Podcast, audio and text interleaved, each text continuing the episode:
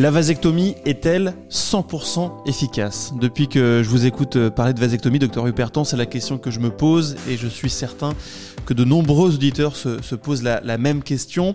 Euh, c'est donc de, ça dont on va parler aujourd'hui, docteur euh, Hupertan. Bonjour. Bonjour. La vasectomie est-elle 100% efficace je, crois, si je peux résumer, que la réponse est en fait non. Hein. Rien n'est jamais 100% efficace en médecine. Ah, si l'abstinence est 100% efficace. Non, donc à part l'abstinence, aucune contraception n'est vraiment efficace. Voilà, il faut, c'est un des éléments clés euh, avant d'envisager un process de vasectomie, de accepter le principe que la réussite contraceptive implique un taux très faible d'échec. C'est de, mini, de, de l'ordre 0,00, donc extrêmement bas, mais on n'est pas tout à fait à zéro. Alors, on, va expliquer pourquoi c'est pas 100% efficace. Parce qu'on pourrait se dire, on a déjà un petit peu évoqué avec vous euh, comment ça se passe une vasectomie. Vous allez en fait couper euh, les canaux. Euh, on pourrait dire une fois que c'est coupé, bah, plus rien ne passe. voilà, c'est 100% efficace. Bah, tout d'abord, il y a un risque lié à la technique. La technique d'interruption, c'est cette technique qui est l'élément clé de la réussite de l'intervention. Au tout début de la vasectomie, on pensait que le canal déférent, c'est comme une artère. On va la sectionner, on va faire des nœuds de chaque côté et l'efficacité est acquise. Or, c'est faux. Pourquoi c'est faux? Parce que le corps va en permanence vouloir réparer.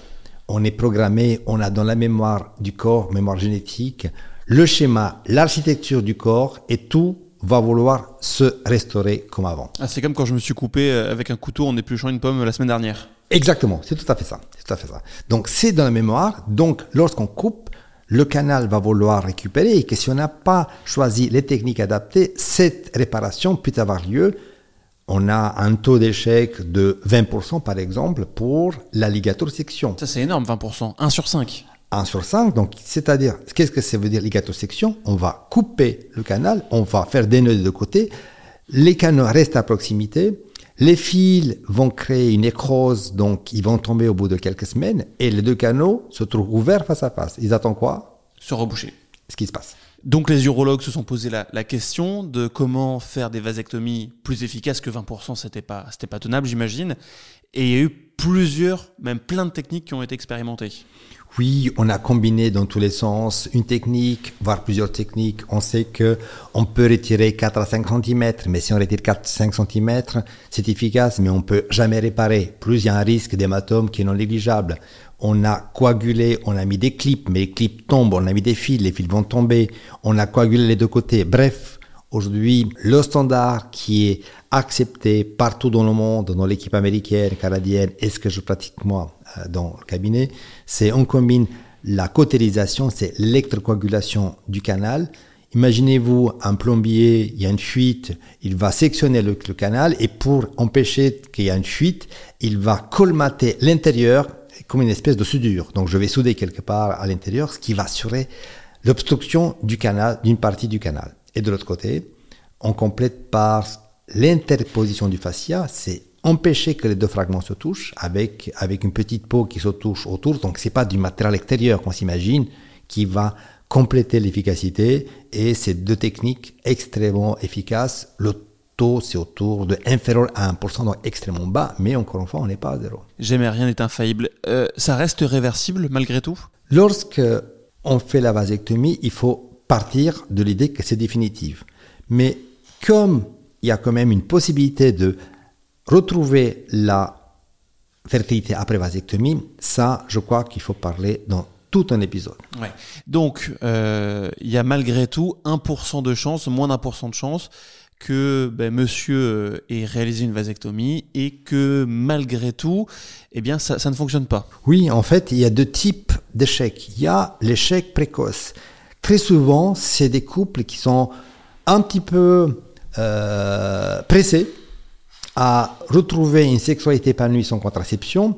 Ils n'ont pas attendu les trois mois, ils n'ont pas fait les tests. Tout le monde oublie qu'il faut faire un test. Donc, on peut se retrouver dans le cas d'un échec précoce. Donc, ça, c'est vraiment un échec qui est lié à la technique ou au délai qui n'a pas été respecté. Et puis, on a l'autre situation qui est quand même la plus difficile à expliquer, qui a, peut avoir des conséquences sur la vie des couples, c'est un échec tardif. Parce que là, comment, comment ça se passe? Que je crois qu'il y a un spermogramme réalisé au bout de, trois mois. On voit si oui ou non il reste des spermatozoïdes. Bon, bah, si au bout de trois mois il n'y en a plus, c'est bon, on est tranquille, non? On est tranquille au risque de 0,04%. Alors qu'est-ce qui se passe dans ces 0,04% Donc il y a eu des études et on est aujourd'hui en mesure d'évaluer, de, de, comprendre qu'après vasectomie réussie, après avoir vérifié l'absence de spermatozoïdes, c'est-à-dire l'azospermie, il peut y avoir des recanalisations temporaires. Donc les deux canaux qui sont proches, il y a un petit passage des spermatozoïdes qui vont alimenter le liquide séminal et ça peut engendrer des grossesses un ou deux ans après la vasectomie. Et si on va vérifier lors de la grossesse si monsieur est toujours azosperme, il se trouve qu'il est azosperme parce que c'est une recanalisation temporaire. Vous avez déjà été confronté à cette euh, situation? On a été toujours confronté et qu'est-ce qu'on va répondre? On a des exemples dans la littérature scientifique dans lequel, notamment des exemples anglais ou des exemples canadiens, dans lesquels on a été en mesure de faire un test génétique de paternité et malgré l'azospermie après l'intervention, malgré l'azospermie au moment de la grossesse, le test génétique de paternité a confirmé que c'est bien la filiation. Donc, c'est pas un spermatozoïde étranger. C'est pas le facteur. Donc, on, résume. Le patient a réalisé une vasectomie. Trois mois après, lors du spermogramme, il n'y avait plus aucun spermatozoïde. Et malgré tout, sa compagne est tombée enceinte et quand on réalise un test de paternité, eh bien, c'est bien le, patient qui le père. Là, moi, je comprends plus rien. C'est le mystère de la vie. Vous voyez, la vie va toujours trouver le chemin. Il le faut un seul spermatozoïde pour avoir une grossesse. Bah, il se trouve qu'il suffit quelques-uns qui passent à un moment donné et que, que ça va créer les, ça va restaurer la fertilité avec un risque. Donc, c'est important que les couples acceptent cette idée. Parce que c'est compliqué d'expliquer euh, six mois après, un an après, euh, qu'est-ce qui se passe, madame est enceinte, euh, vous m'avez raté. C'est la vie qui est comme ça. Malgré tout, il y a toujours ce risque qui est, qui est non négligeable de, de grossesse. Et cette recanalisation temporaire, quand elle survient, c'est quoi? C'est quelques jours, quelques semaines, quelques mois?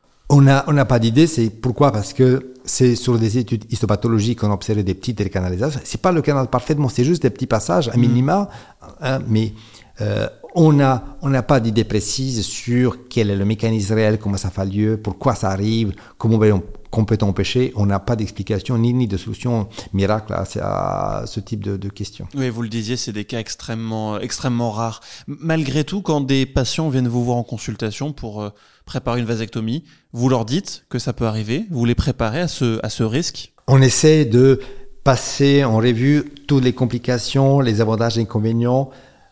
En principe, on essaie de dire, on, on va se focaliser sur les questions, mais de toute manière, quand un couple envisage une contraception par la vasectomie, il faut se renseigner aujourd'hui l'information. Il y a mon site, il y a d'autres sites dans lesquels on donne une information exhaustive et il faut toujours poser toutes les questions aux chirurgiens avant d'envisager la vasectomie. Merci beaucoup, docteur euh, Hupertan, pour euh, ces éclaircissements sur euh, voilà l'efficacité de la vasectomie. On a bien compris avec vous que c'était pas 100% efficace, mais que ça restait quand même une solution très efficace.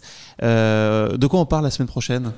Je crois qu'il faut parler de qu'est-ce que c'est la vasectomie sans scalpel. Ah, enfin on en parle, parce que vous êtes voilà, spécialiste de la vasectomie sans scalpel. On va comprendre la différence sans scalpel, avec scalpel. Euh, bah, j'ai hâte d'entendre des explications. Merci beaucoup, docteur euh, Hupertan. Si cet épisode vous a plu, n'hésitez pas à mettre 5 étoiles sur votre plateforme de podcast préférée. N'hésitez pas également à nous écrire à l'adresse mail audio e pour euh, nous faire vos commentaires, vos retours ou nous poser une question. Nous on se retrouve la semaine prochaine. À très bientôt.